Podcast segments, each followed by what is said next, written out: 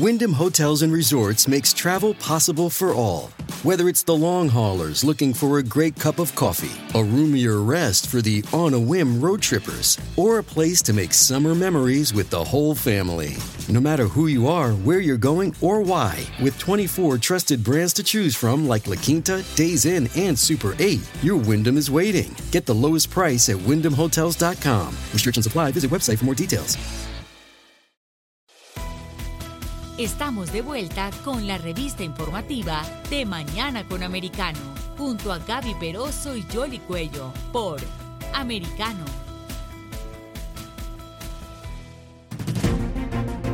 continuamos con más informaciones aquí en De Mañana con Americano y ahora vamos a profundizar en la realidad eh, en la frontera con México. Recordemos que para el día de hoy se tenía previsto que se levantara el título 42, el que permite eh, deportar de manera expedita a los migrantes por razones eh, sanitarias. Un juez impidió que la administración Biden levantara ese título 42 porque al parecer no estamos preparados eh, para poder entonces dar una respuesta inmediata y efectiva en la frontera. Para analizar esta realidad hemos invitado a Víctor Castillo Castillo. Él es reportero con una amplia experiencia en la frontera de México y Estados Unidos. Muy buenos días, Víctor. ¿Cómo estás? Hola, ¿qué tal? Aquí desde la frontera en la ciudad de McAllen. Este, un gusto estar con ustedes en este día y poder platicar sobre este problema.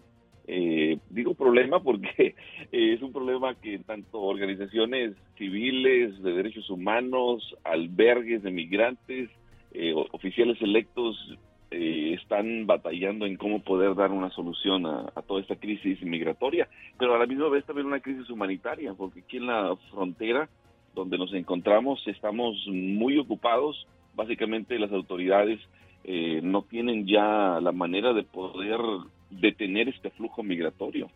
Y parte de la justificación para invocar ese título 42 fue evitar retener a los migrantes en instalaciones de inmigración estadounidenses que están abarrotadas a medida que se propagaba ese coronavirus, como bien mencionaste de lo que se trata el título 42, pero hay algunos defensores, funcionarios eléctricos, electos y otros que han criticado esta política más como un esfuerzo para restringir la inmigración a los Estados Unidos que una estrategia de salud pública. Ahora, Víctor, ¿nos puedes describir la situación? Porque se dice que habían miles de personas del otro lado de la frontera esperando que llegara este 23 de mayo para pasar con la esperanza de que no serían deportados. ¿Esto es así?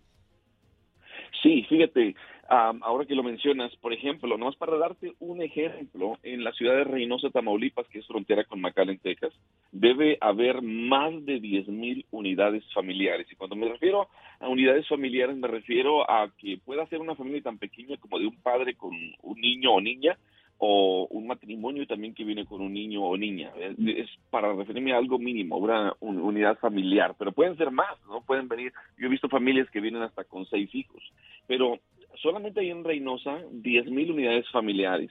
Eh, pensando, por ejemplo, ahora en algunos números también y estadísticas que se han dado a conocer, ahí en Reynosa también, por ejemplo, hay más de 5.000 haitianos también del lado mexicano y que no se atreven a cruzar precisamente por el título 42, porque si ellos llegan a cruzar y ser aprendidos por agentes federales, entonces ellos podrían ser expulsados o ser enviados en vuelos de expulsión de regreso a su país Haití. Entonces lo que ellos quieren evitar es precisamente eso. Pero sí, estaba, hay miles, miles y miles. Y, y, y vienen otros más en caravanas. Yo estoy en grupos de WhatsApp de colegas comunicadores desde Centroamérica y, veo constantemente, ahí va otra caravana, ahí va otra, ahí va otra. O sea, siguen viniendo. A pesar de que se permanece el título 42, siguen todavía viniendo más y más. Pero sí, pensamos en ciudades importantes como Ciudad Juárez, eh, Tijuana, eh, Laredo, eh, Acuña, Piedras Negras, están llegando de todas nacionalidades y vemos venezolanos, vemos cubanos, colombianos, eh, inclusive ucranianos y rusos también hemos visto.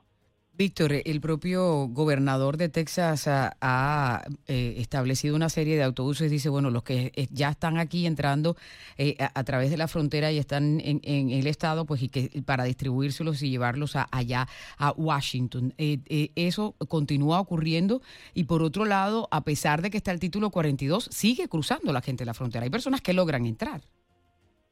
Sí, estuvimos eh, precisamente en la conferencia de prensa del gobernador Greg Abbott que vino a la ciudad de Westlaco y, y este ahí fue donde él dio a conocer precisamente la, su esfuerzo para poder detener este flujo migratorio que eh, él lo ve más como una respuesta de ataque contra el presidente Biden.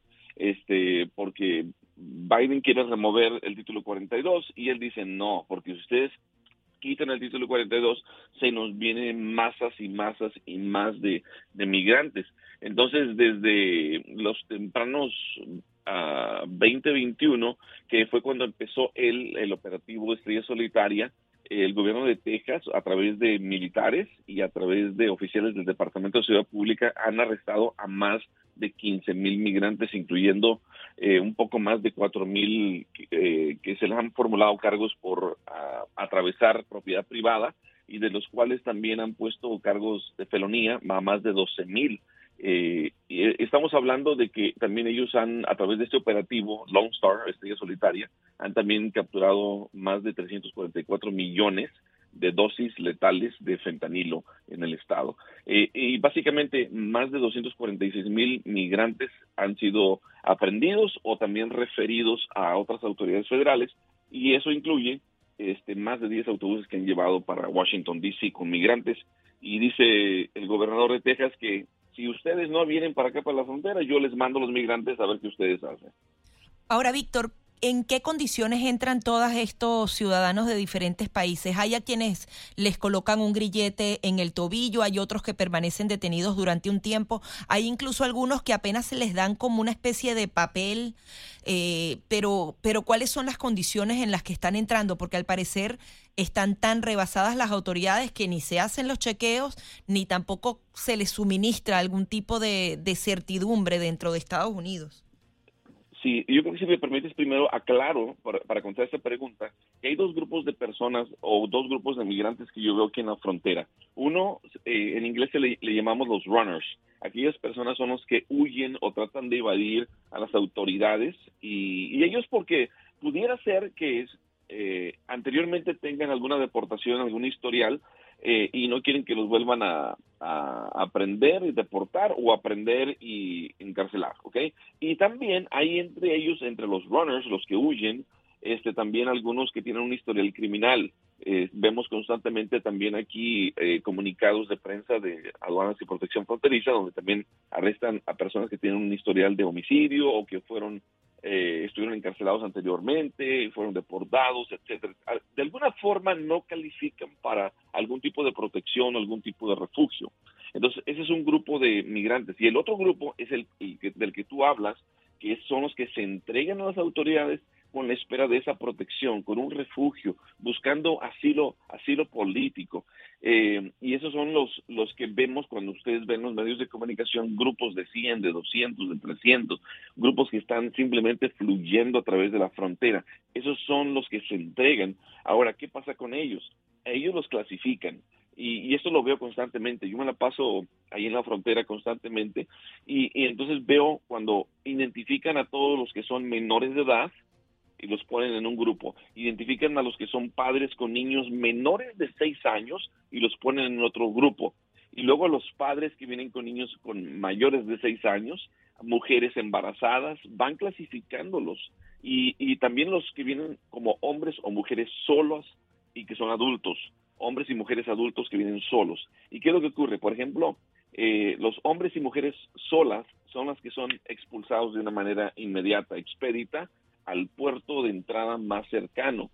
Eh, a los menores de edad y aquellas personas que son consideradas vulnerables son a las que les, les permiten algún tipo de permiso para estar en el país con eh, la promesa de comparecer ante un juez federal ah, en un futuro. Y cuando digo un futuro, pueden ser dos años, tres años, porque tenemos un backlog, una acumulación de casos de que ya las citas de audiencia están durando hasta tres años. Eh, ¿Cómo los controlan? Bueno, en algunos casos, en algunos casos, la verdad no sé cómo, cómo lo determinan, pero sí veo que les ponen grilletes. Eh, yo he visto, por ejemplo, venezolanos y, mujeres o hombres les ponen esos grilletes, los envían o, se van al norte a donde es su destino y allá tienen que esperar a la cita y, esperan sin papeles o pueden tener permiso de trabajo. ¿Cómo, pueden, vivir? Pueden estar, pueden vivir, pueden vivir y pueden trabajar de una manera temporal hasta que hasta que hasta que les resuelvan el problema.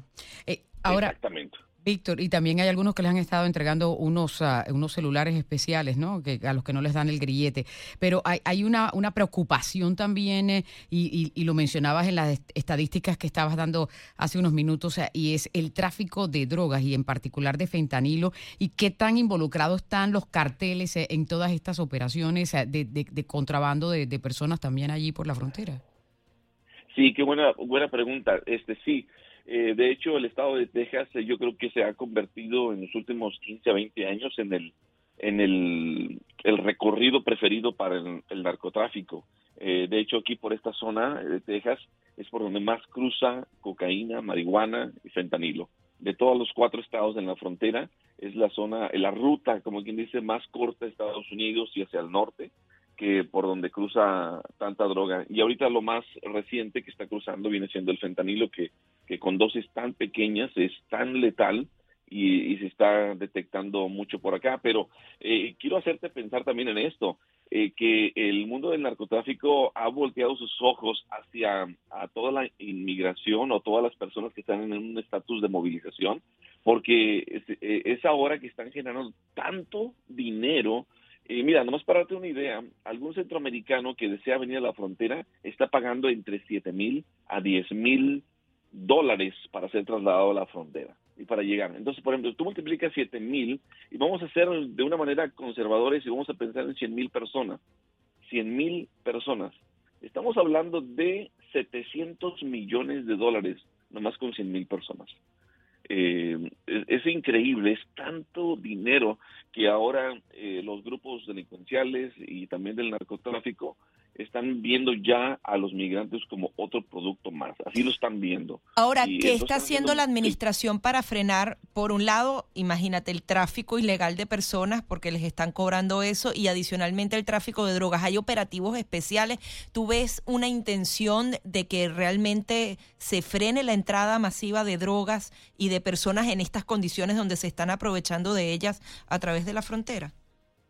Del lado americano están simplemente deteniendo cualquier tipo de cruce, contrabando eh, ilegal, cualquier, cualquiera. Entonces los ojos de militares de Texas, los ojos de oficiales del Departamento de Seguridad Pública de Texas, junto con eh, departamentos de policía municipales, eh, también sheriffs de condado, están de alguna manera coordinada con las agencias federales de ICE, de CBP, de Border Patrol, eh, todos de alguna forma coordinada para detener cualquier cruce contrabando ilegal, ya sea de personas, sea de drogas. Están bien, bien ocupados.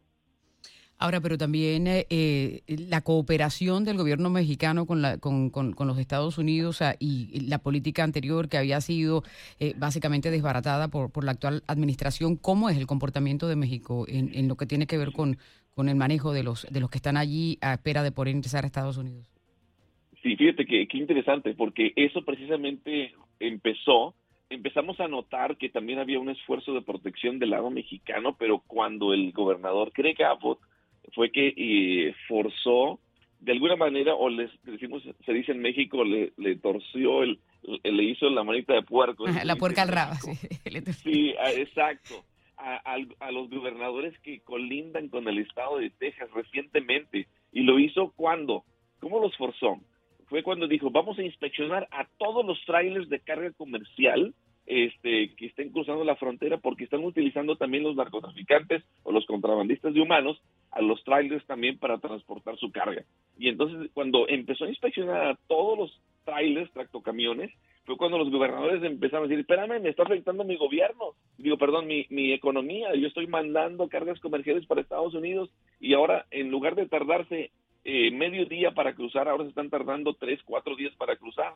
Entonces, hubo, hubo una presión de parte del gobernador de Texas que entonces hizo acuerdos con gobernadores de México para que ellos también pusieran policías estatales y también hicieran algún acuerdo con algunos soldados de México y otras agencias mexicanas eh, federales para que pusieran también del lado mexicano algún tipo de cerca este con oficiales también. E, esa fue la manera en que, tuvo que forzarlos para cooperar en, esta protección fronteriza. Bueno, estaremos muy atentos a lo que ocurra. Muchísimas gracias por tu explicación. Para mí un placer, Yoli, Gaby. Eh, que tengan un excelente día. Era Víctor Castillo, reportero con mucha experiencia en la frontera de México con Estados Unidos. Pausa y ya venimos.